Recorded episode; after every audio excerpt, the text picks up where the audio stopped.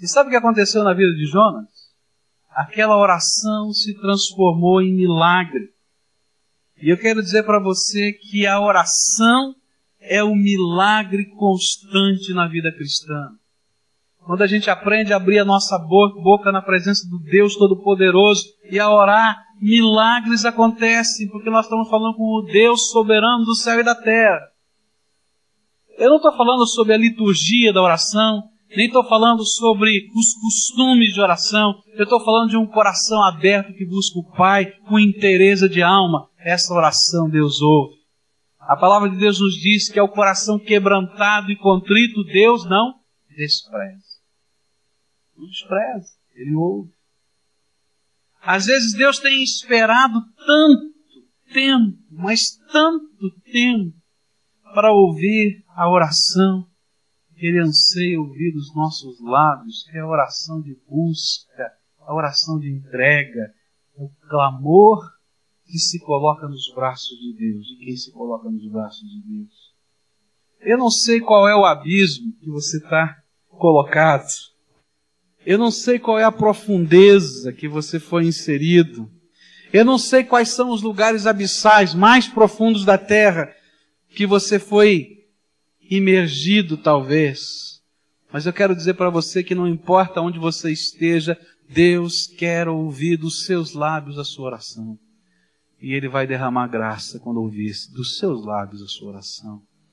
E que você não precise chegar a esse lugar profundo, mas que o teu coração seja maleável, e que tua alma esteja aberta, e que você deseje a vontade de Deus para a tua vida. Porque ele é o único que pode nos salvar. Você já pode imaginar essa situação? Perdido no meio do mar? Não, no meio não, na profundeza. Não, na profundeza não, no ventre do peixe. Quem é que pode me salvar? Quem pode? E daí vem a consciência dentro do coração daquele homem: o único que pode me salvar é Deus. Eu quero dizer para você que na vida da gente é assim também. O único que pode nos salvar é o Senhor. E por mais que as pessoas estejam ao nosso redor tentando ser uma bênção na nossa vida, eles não podem nos salvar. E às vezes na vida da gente é assim, nós somos parecidos com Jonas, porque no primeiro momento nós imaginamos que os marinheiros vão dar conta, que o barco vai dar conta, que Tarsis vai dar conta. E de repente a gente está no meio do mar, lá nas profundezas, e não tem conta nenhuma, e ninguém deu conta, nem eu mesmo. E o que eu quero dizer para você é que a nossa esperança está no Senhor. Davi, depois de ter passado por aquilo que passou, vai escrever um outro salmo. Eu falei hoje de manhã que ele estava preocupado em saber o número do seu exército. Depois disso, ele aprende essa lição e escreve um salmo interessante. Diz assim: uns confiam em carros, outros em cavalos mas nós confiamos no Senhor nosso Deus. Eu não sei no, no, que você confia, mas eu quero dizer que o único que nos salva, o único que nos abençoa é o Senhor. E se você precisa de uma segunda chance, está na hora de fazer aquela oração que Deus está esperando. Senhor, sou pecador, tenha misericórdia de mim. Chega de lutar contigo, de fugir da tua vontade. E aí é bênção. É benção, porque as janelas do céu se abrem para nós. A segunda coisa que eu aprendo, o segundo passo que Jonas deu para ser restaurado e ter a bênção da segunda chance. Aquele homem entende que a disciplina de Deus, naquela hora, que era o mar, era de Deus e era bênção para a sua vida. É interessante que Jonas vai dizer no capítulo 1: Me lancem ao mar, porque o problema é meu, sou eu o culpado dessa tragédia toda. E quando ele está no ventre do peixe, ele tem a consciência plena de que não foram os marinheiros que o lançaram naquela água, mas que Deus o tinha permitido estar nessa condição, O verso 3 diz assim: Pois me lançaste no fundo, no coração dos mares, e a corrente das águas me cercou, e todas as tuas ondas e as tuas vagas passaram por cima de mim. Eu quero dizer para você que Deus disciplina aqueles a quem Ele ama. E às vezes, quando nós somos disciplinados por Deus, precisamos entender que Deus está nos abençoando com a sua disciplina. Não sei quantos aqui são pais, mas se você é pai, entende o que eu estou falando. Nenhum prazer nisso, não. Mas às vezes nós precisamos de filhos. E às vezes enxergamos lágrimas no, no rosto dos nossos filhos, porque nós amamos os nossos filhos. E se nós não os disciplinarmos agora, sabemos que a vida será muito mais dura do que a disciplina de amor que temos a dar a eles. Nós sabemos que as coisas que virão por causa da rebeldia, da arrogância, dos maus costumes, serão tão trágicas que vale a pena ver aquela lágrima hoje. E eu quero dizer para você que Deus, quando quer nos dar a segunda chance, Ele quer que nós entendamos que às vezes Ele nos disciplina, para que nós possamos ser salvos de tragédias piores. E alguém vai dizer, mas pastor, existe tragédia pior do que morrer no meio do mar? Eu quero dizer para você que existe. Você pode não acreditar, mas existe. Porque um dia todo homem toda mulher vai se apresentar diante de Deus e Deus há de ser juiz. E naquele dia, o destino eterno das nossas almas há de ser julgado por Ele. E gente, não tem meio termo. As coisas de Deus são sérias. E naquele dia, ou vai haver um céu ou vai haver um inferno. Por isso, às vezes, Deus nos disciplina nessa terra para que a gente possa ouvir a Sua voz antes que seja tarde demais. Porque um dia, talvez Ele tenha que mandar alguns para o inferno. Gente, você pode imaginar mandar um filho teu para o inferno? Dá para você entender? Eu fico pensando que um dos infernos que a gente vive na terra, existe um inferno real. Mas um dos infernos que a gente vive na terra é quando a gente vê um filho da gente se perdendo, quer seja nas drogas ou em outra coisa qualquer. Gente, eu fico imaginando isso na minha casa, dos meus filhos. Eu fico dizendo, o que, que eu faria? Eu acho que eu faria algumas doidices. Acho que eu pularia na frente. Acho que eu amarraria. Não sei lá o que, que eu faço. Não sei. Eu sei que muitos pais que vivem isso entendem o que eu estou dizendo, porque o coração entra em luta dentro da alma e a gente quer fazer alguma coisa para resgate. Às vezes a gente é amoroso, às vezes a gente é duro, mas a gente quer resgatar. E disciplina é isso, meus irmãos.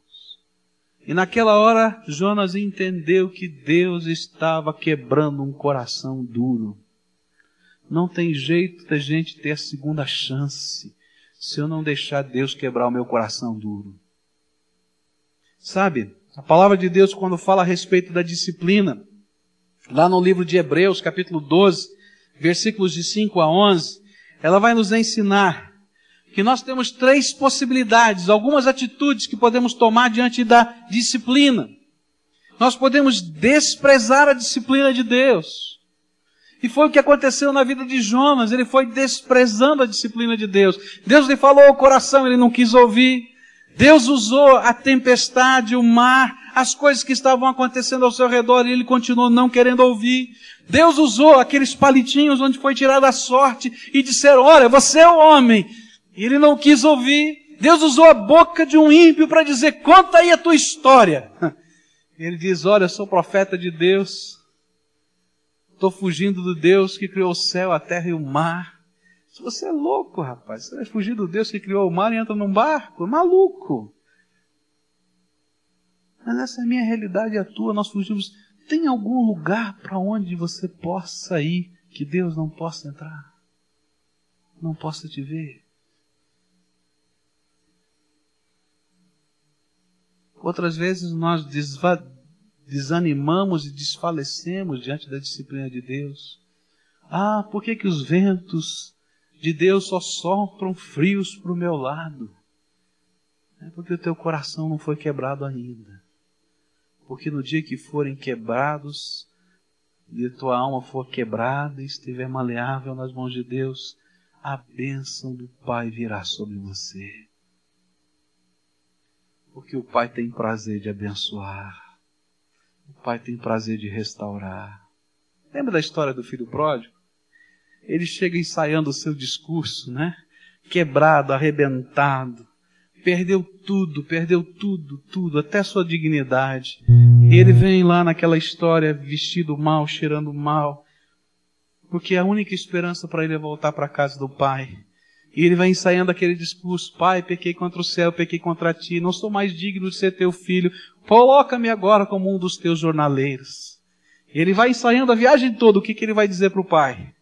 E quando ele encontra o pai, o pai o vê chegando de volta na direção da sua casa, ele reconhece de longe, diz a história, que o pai sai correndo na direção do filho e abraça o filho do jeito que ele está, sujo, mal cheiroso. E o filho vai lá meio abafado no abraço do pai e dizer, pai, pequei contra o céu, pequei contra ti. E o pai está dizendo, traz logo roupa para o menino, traz logo sandália, traz logo anel. É assim que Deus faz. Quando o coração está quebrado, ele não vai lá e pisa em cima da gente, não. Ele diz: Vem cá, meu filho, porque agora tem vida, tem salvação, tem esperança. Porque o meu medo era das coisas, eram das coisas piores que vêm sobre nós. Por isso não desanima. Entende o que Deus quer fazer. Entende a missão da tua vida, o sentido da tua vida. Que a tua vida só tem sentido em Jesus. Que o resto, tudo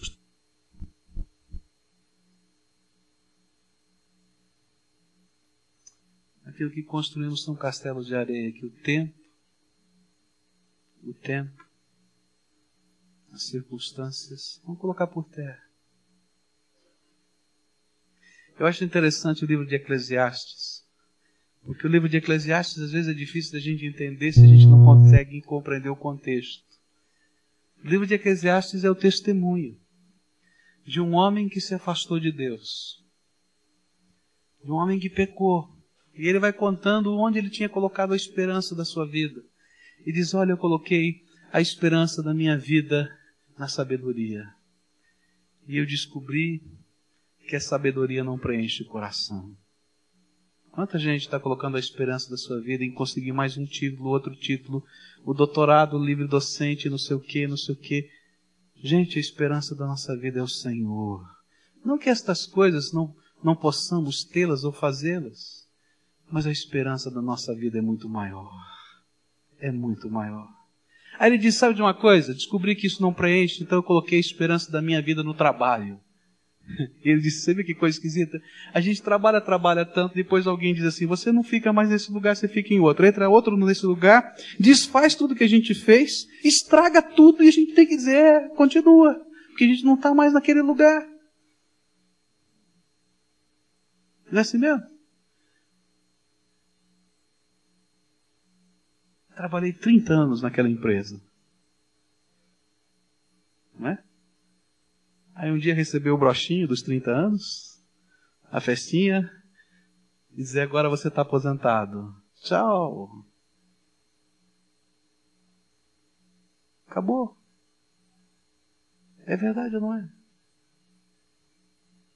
E ele vai dizendo: Coloquei a minha esperança nos prazeres que a vida pode me dar.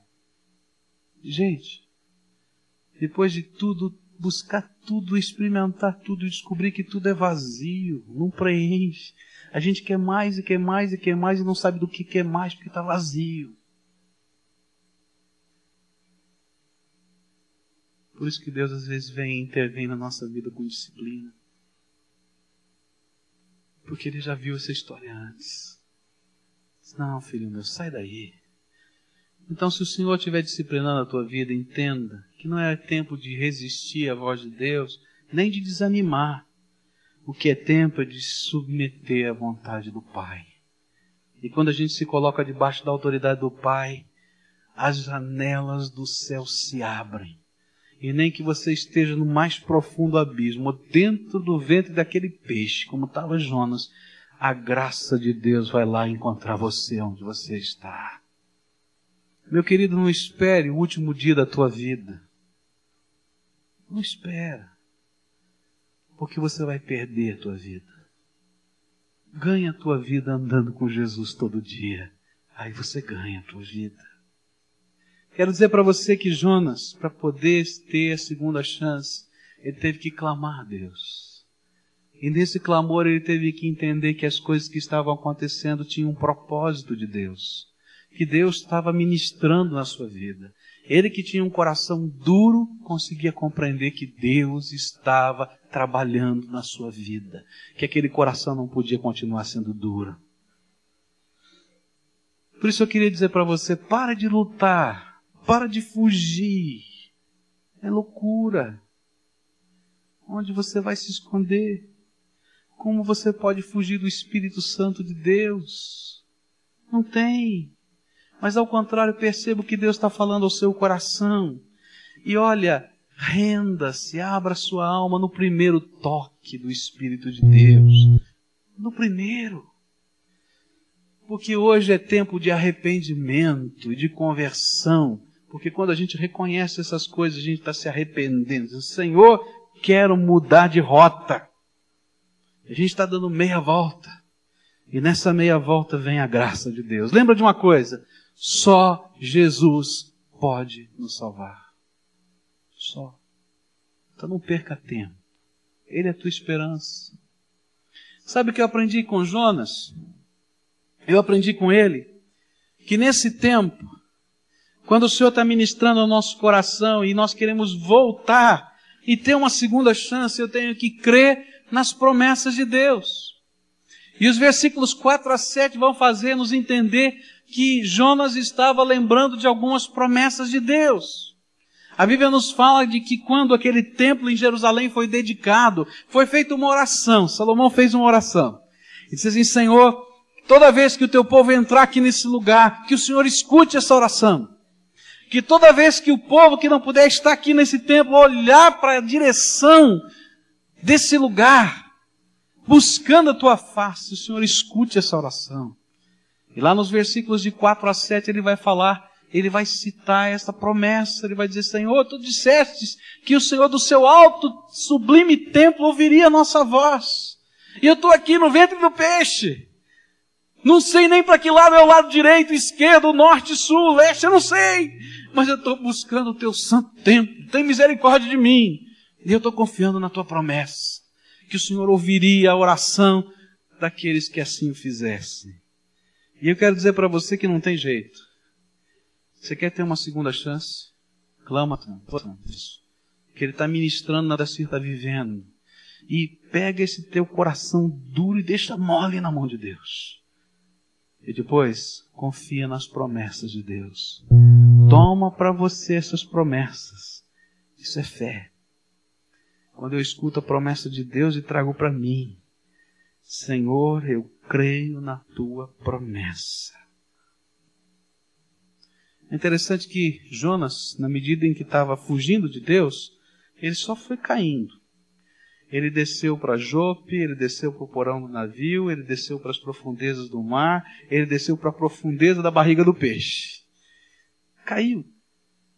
E longe de Deus é assim, é buraco e buraco e buraco e buraco. Mas quando de lá daquele buraco em que eu estou, eu confio nas promessas de Deus e clamo a Ele, vem graça do Senhor. Quais são as promessas de Deus para mim e para você? Tem uma promessa maravilhosa na Bíblia. Se você se esquecer de tudo mais da Bíblia, lembra dessa promessa. A palavra de Deus diz que todo aquele que invocar o nome do Senhor será salvo. Promessa da palavra. E sabe onde é que está o referencial dessa promessa? Está lá no livro de Joel, é verdade, mas depois no Novo Testamento Jesus vai nos explicar essa promessa. Onde Jesus vai dizer assim: olha, teve uma época no passado quando as serpentes venenosas picavam as pessoas e elas morriam no deserto. E o povo de Deus diz: Senhor, tenha misericórdia de nós, porque serpentes venenosas estão nos matando. E Deus disse para Moisés: Moisés, levanta aqui no meio do acampamento uma haste de metal bem alta e em cima coloca uma serpente de bronze. E eu prometo que todo aquele que olhar com fé para aquela serpente de bronze, crendo que eu sou poderoso para curar daquela picada da serpente, não morrerá e vai ser salvo. E Jesus disse assim: que ele vinha a esse mundo agora e seria pregado na cruz do Calvário, e o seu sangue seria vertido para perdão dos nossos pecados, e todos que com fé olhassem para Ele como Senhor, como Salvador, e invocassem o seu nome como Salvador da sua vida, seriam salvos. E essa é a promessa de Deus para mim e para você. Eu não sei onde você se encontra, qual é o abismo, qual é o buraco, qual é a situação, mas se hoje o Espírito Santo de Deus está se movendo e batendo na porta do teu coração, eu quero que você saiba de uma promessa. Jesus Cristo é poderoso para mudar a tua história. Jesus Cristo é poderoso não somente para perdoar os teus pecados, mas para transformar a tua vida. Ele, o Senhor, é aquele que vai fazer diferença nas nossas vidas. Ele, o Senhor, é o meu redentor amado. Sabe o que significa redenção? Há um autor evangélico chamado Roy Hession que disse que redenção é a atividade da graça de Deus que não apenas perdoa o pecado do homem, mas também restaura e rege sobre toda a perda ocasionada pelo seu pecado. Sabe o que eu tenho aprendido na minha vida? Que aquelas desgraças, aquelas desgraças que eu achava que não tinha mais jeito, quando eu deixo Jesus entrar na minha história, Deus transforma em bênção. Eu me lembro de um dia que fui visitar uma família, estava vivendo uma crise tão grande. Uma moça, 19 anos de idade, criada numa instituição, porque não tinha paz. E uma senhora já dos seus 60 anos de idade, mais ou menos. Esta moça trabalhava com esta senhora numa empresa, no melhor, numa autarquia pública. E aquela senhora se afeiçoou por aquela moça como se fora uma mãe. E aquela menina se afeiçoou de fato como se fosse sua mãe, porque não tinha mãe.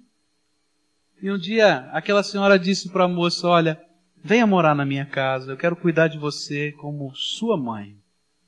Ela era solteira e disse: Olha, quando eu morrer, eu quero deixar os meus bens para você. Eu quero que você seja minha filha. E assim foi, aconteceu, estavam lá, palavra de Deus sendo pregada, a vida sendo restaurada, coisa bonita, até que surgiu uma situação terrível, tremenda, difícil. Aquela menina engravidou. E aquela senhora disse: Não, eu não posso aceitar isso. Mudou tudo. Mudou toda a história.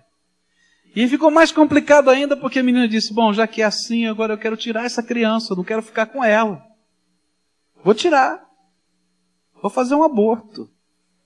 Eu não tenho condição de cuidar de mim mesmo, quanto mais de mais uma criança. E eu me lembro que o dia eu cheguei lá, estava uma confusão naquela casa, um brigando com o outro, um discutindo, por que isso, por que aquilo.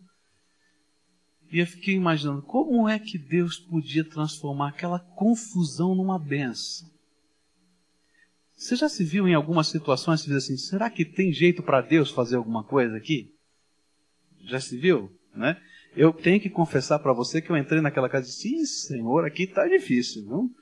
E uma brigando e outra acusando e outra fazendo. Eu quero dizer para você que Deus é maravilhoso. E quando a gente se converte, quando a gente se restaura na presença de Deus, Ele transforma a desgraça em graça. Aquela família está restaurada, aquele neném nasceu, aquela casa está lá, consolidada. E até pouco tempo atrás eu recebia todo ano, no dia do aniversário daquela criança, uma fotografia dele. Para dizer: Ó, oh, como vai o nosso filho. Gente, Jesus é tremendo. faz coisas tremendas. Eu já vi casas e lares arrebentados, destruídos, arrebentados de todas as maneiras sendo restaurados. Já vi coisas que pareciam serem insolúveis sendo mexidas pela graça de Deus e transformadas. Mágoas imperdoáveis sendo mudadas e transformadas. Sabe por quê? Porque o Senhor Jesus, quando entra na nossa história, Ele não somente perdoa os nossos pecados, Ele transforma a nossa vida. Ele nos dá uma segunda chance. Não é do jeito que eu imagino que seja, porque eu não consigo nem imaginar algumas vezes como é que pode ser. Mas é tão gostoso a gente ver que a graça de Deus entrou e fez diferença. Você quer uma segunda chance? Clama ao Senhor, mas clama de todo o seu coração. Reconhece que Deus está nessa história, Ele está mexendo na tua vida. Reconhece que Ele está nessa história, que Ele está mexendo na tua vida, que não tem outro não, é Ele que está fazendo. Não tem outra maneira. Confia, mas confia de todo o coração na promessa de Deus. A promessa é essa, Ele é o meu Salvador. Todo quanto olhar para o Senhor e invocar o seu nome para a sua vida, vai ser salvo, vai ser transformado. Quero dizer para você que uma quarta coisa que Jonas fez e que eu preciso fazer, que não tem outro jeito. Sem isso não há segunda chance é que eu preciso me render à vontade de Deus. É interessante que somente lá dentro do ventre do peixe é que Jonas entende que os obstáculos que ele tinha para fazer a vontade de Deus não tinham sentido. Ele não queria ir para a cidade de Nínive por causa do seu patriotismo. Ele odiava aquele povo que era inimigo do seu povo. Ele não queria ir para a cidade de Nínive por causa da sua autoestima, porque ele sabia que Deus era bom e que iria salvar aquele povo. E como é que ia fa fazer quando aquela palavra anunciada, aquela palavra de destruição não acontecesse por causa da misericórdia de Deus? Ele não queria ir porque ele tinha medo de enfrentar inimigos. E de repente lá no ventre do peixe disse: Senhor, se o Senhor me salvar desse negócio que eu estou aqui, eu vou, viu? Porque esse negócio de patriotismo, esse negócio de autoestima, esse negócio de medo não tem sentido. Não tem buraco pior para mim estar do que esse. Tem misericórdia de mim. O que eu quero dizer para você é que as coisas que têm impedido você de se colocar nas mãos de Deus são pequenas demais. pequenas demais. Não tem sentido. Por isso, renda-se ao Senhor. Se entrega para Ele. E diz: Senhor, olha, tenho tentado fazer do meu jeito, mas eu já aprendi que não funciona. Eu vou tentar fazer do teu jeito e da tua maneira. E sabe, naquela hora, a mão de Deus se estende nas profundezas do abismo. A voz de Deus grita do céu ao peixe, porque Deus domina todas as coisas. E diz: leva Jonas até a beira da praia. Não solta no meio do mar, não. Leva lá na beira da praia. E é ali que você vai lançá-lo. E quando Jonas está na beira da praia, diz a palavra de Deus, e veio a palavra do Senhor novamente a Jonas: Jonas, filho de Amitai, levanta-te e vai à grande cidade de Nínive. E assim, as mesmas palavras voltam a dizer ao nosso coração as mesmas coisas. Vai para o lugar que eu tenho para você exercer a minha missão. Não tem jeito da gente ter uma segunda chance se eu não quiser que Jesus seja Senhor da minha vida. Não tem jeito de eu ter uma segunda chance se eu continuar sendo cabeça dura e lutando com Deus. Na verdade, eu vou estar chamando uma outra situação mais complicada para mostrar que eu não tenho o controle da minha vida nas minhas mãos. Não tem jeito de eu ser restaurado e ter a segunda chance se eu não deixar Deus fazer as coisas que são dele na minha vida e se eu não o colocá-lo como o primeiro na minha vida. Há uma oração que ele quer ouvir dos seus lábios. Quanto tempo eu não sei. Eu conheço algumas pessoas que Deus está tentando ouvir essa oração há 30, 40 anos, 20, 15, 10.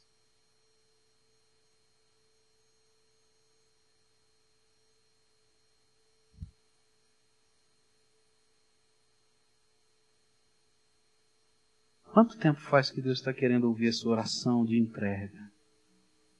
Tem tanta gente orando por você. Tem tanta gente tentando ajudar você. Tem tanta gente. Mas sabe, essa oração só você pode fazer, mais ninguém. Eu quero dizer para você que há um arrependimento que Deus quer ver no seu coração. Sabe o que é quando a gente diz, Senhor, pequei contra ti, estou longe do Senhor, Estou tentando fazer do meu jeito, não funciona. Não quero mais viver assim. Tenha misericórdia de mim, Senhor. Há uma fé que Ele quer ver dominando a sua mente. Gente, a fé que Deus quer ver dominante, dominando a nossa mente não é a fé nas relíquias.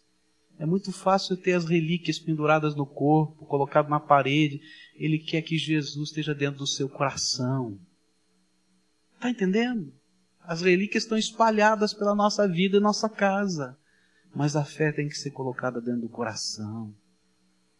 E essa fé é a fé e a confiança de que Ele é poderoso para intervir na minha vida e me salvar, tanto aqui hoje quanto na eternidade.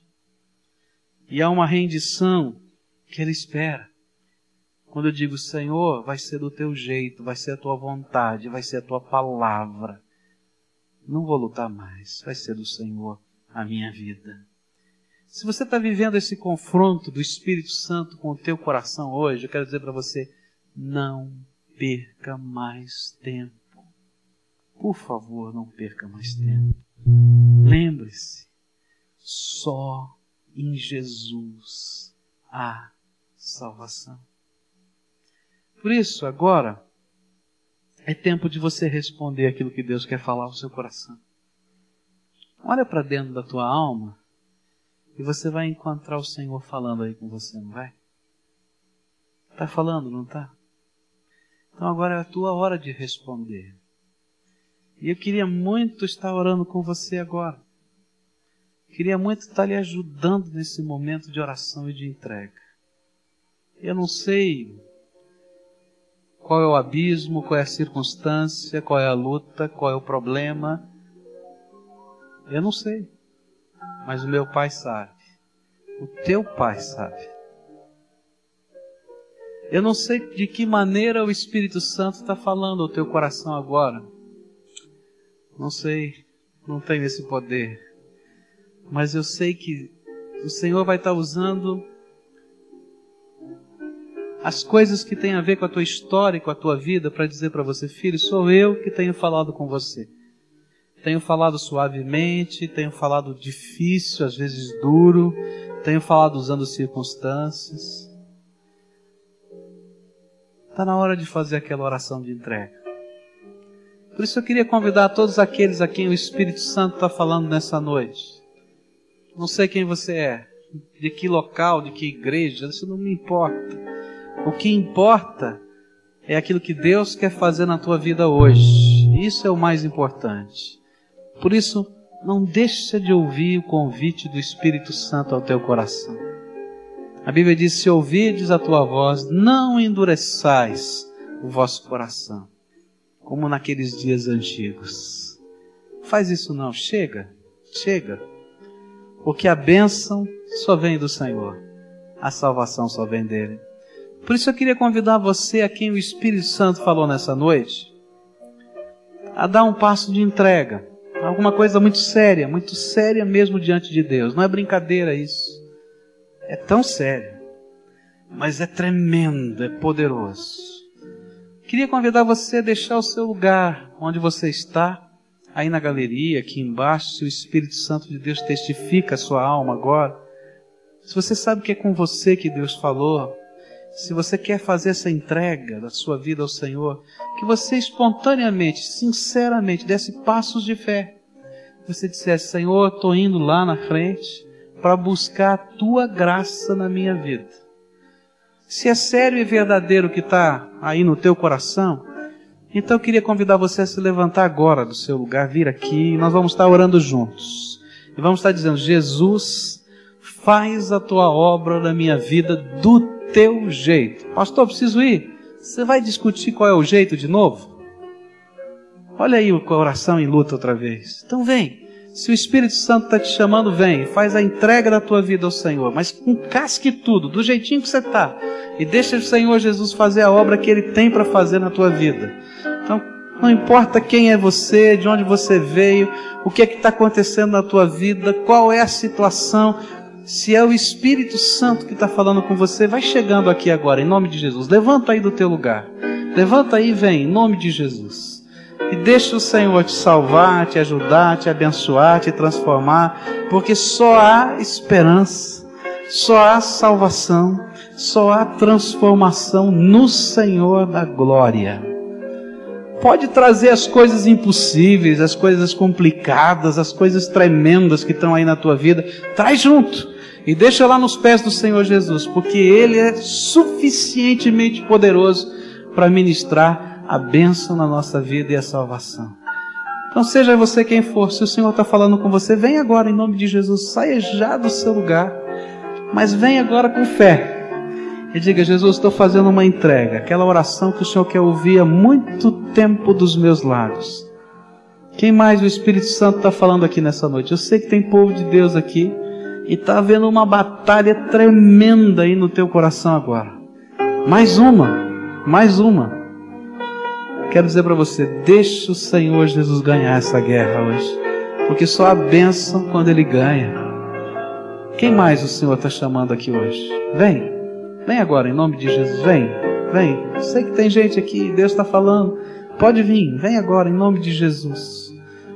Vem, porque hoje é dia de bênção na tua vida, dia de transformação, é dia de graça, dia de misericórdia, dia de salvação, é dia de salvação, é dia de salvação.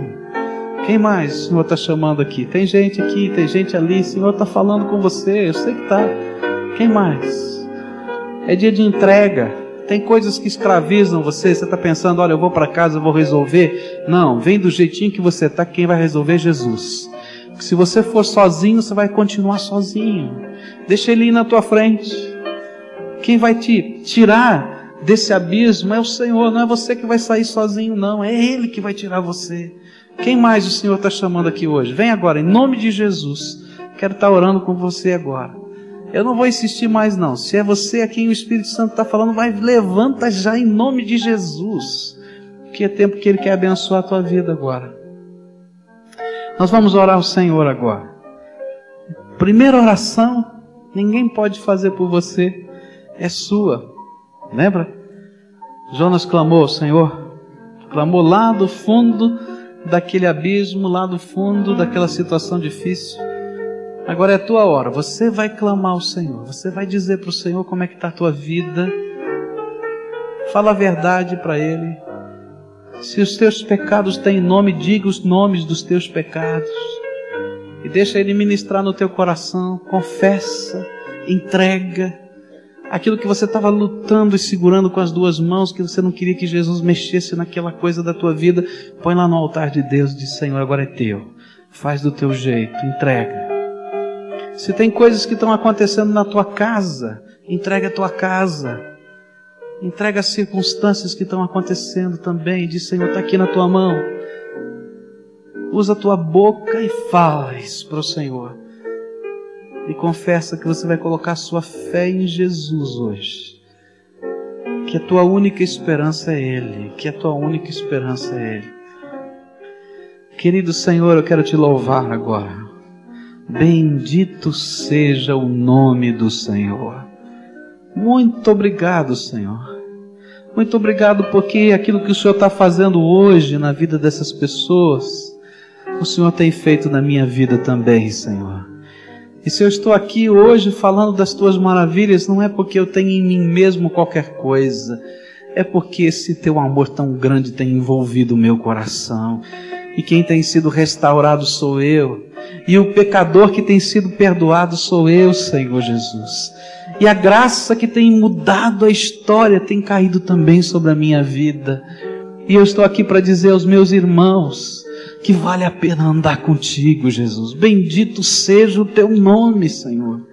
E eu quero te dizer, Senhor, que esses teus filhinhos vieram aqui, Senhor, ouvindo a voz do teu Espírito Santo.